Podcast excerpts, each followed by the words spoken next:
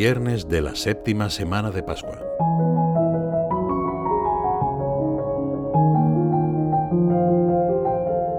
San Pablo enumera entre los frutos del Espíritu Santo la mansedumbre, y Santo Tomás de Aquino señala que es propio de la mansedumbre apaciguar la pasión de la ira. Quizá con frecuencia nos preguntamos por qué hay situaciones o personas que logran enfadarnos. A veces nos vemos sorprendidos por un sentimiento de ira o la sentimos fraguarse en nuestro corazón. Está claro que la ira puede estar presente en nuestra vida y que amenaza eficazmente nuestra paz y la de quienes tenemos cerca.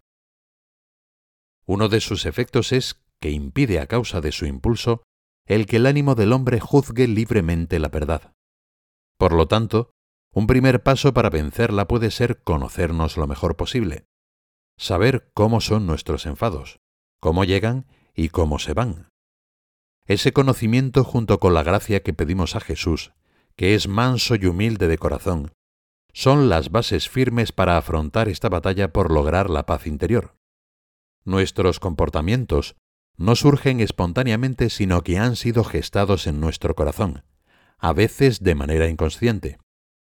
Hay un obstáculo que muchas veces no detectamos y son los juicios que hacemos sobre nosotros mismos o sobre los demás, especialmente aquellos que son más críticos o negativos.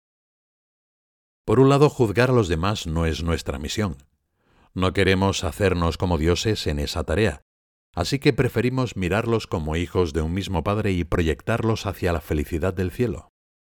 Por otro lado, la crítica desesperanzada a nosotros mismos fácilmente puede convertirse en el caldo de cultivo de la ira.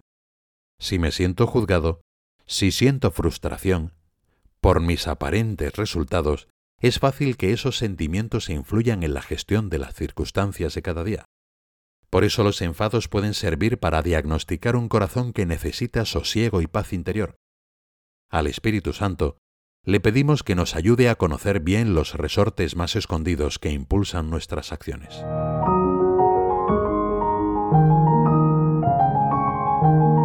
San Pedro, en el Evangelio de la Misa de hoy, recibe una ayuda incalculable de su Maestro.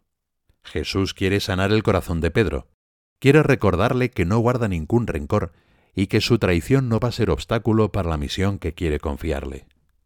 Por tres veces, para reparar la triple negación, le pregunta si le ama.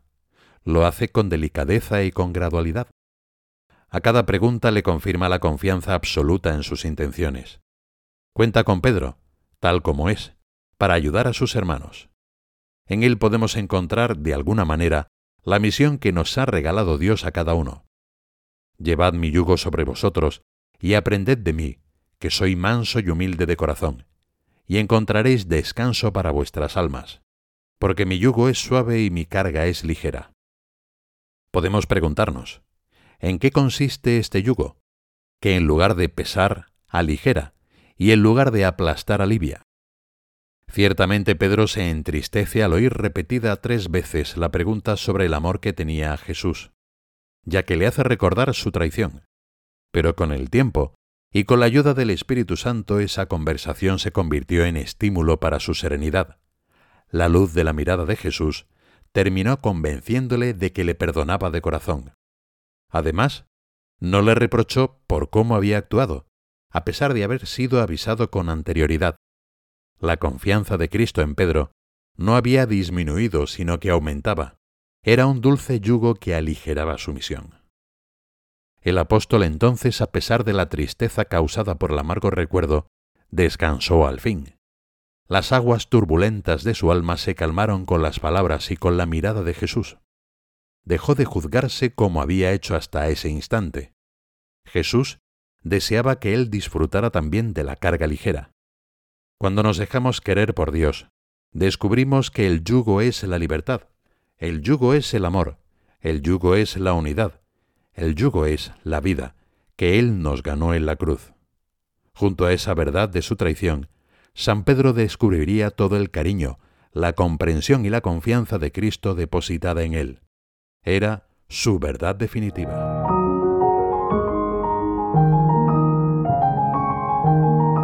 Jesús había prometido que los mansos heredarían la tierra, y ahora le mostraba a Pedro cómo acceder a ese tesoro.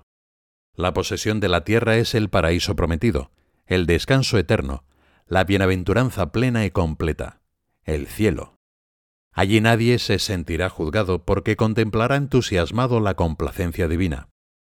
Ese descanso no es el merecido por el duro trabajo de quien ha sido fiel. Eso sería mucho, pero el cielo es infinitamente más grande.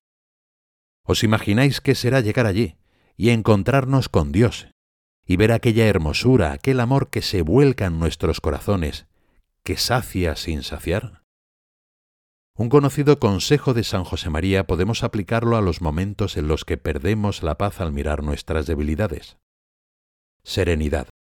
¿Por qué has de enfadarte si enfadándote ofendes a Dios, molestas al prójimo, pasas tú mismo un mal rato y no arreglas las cosas, y te has de desenfadar al fin?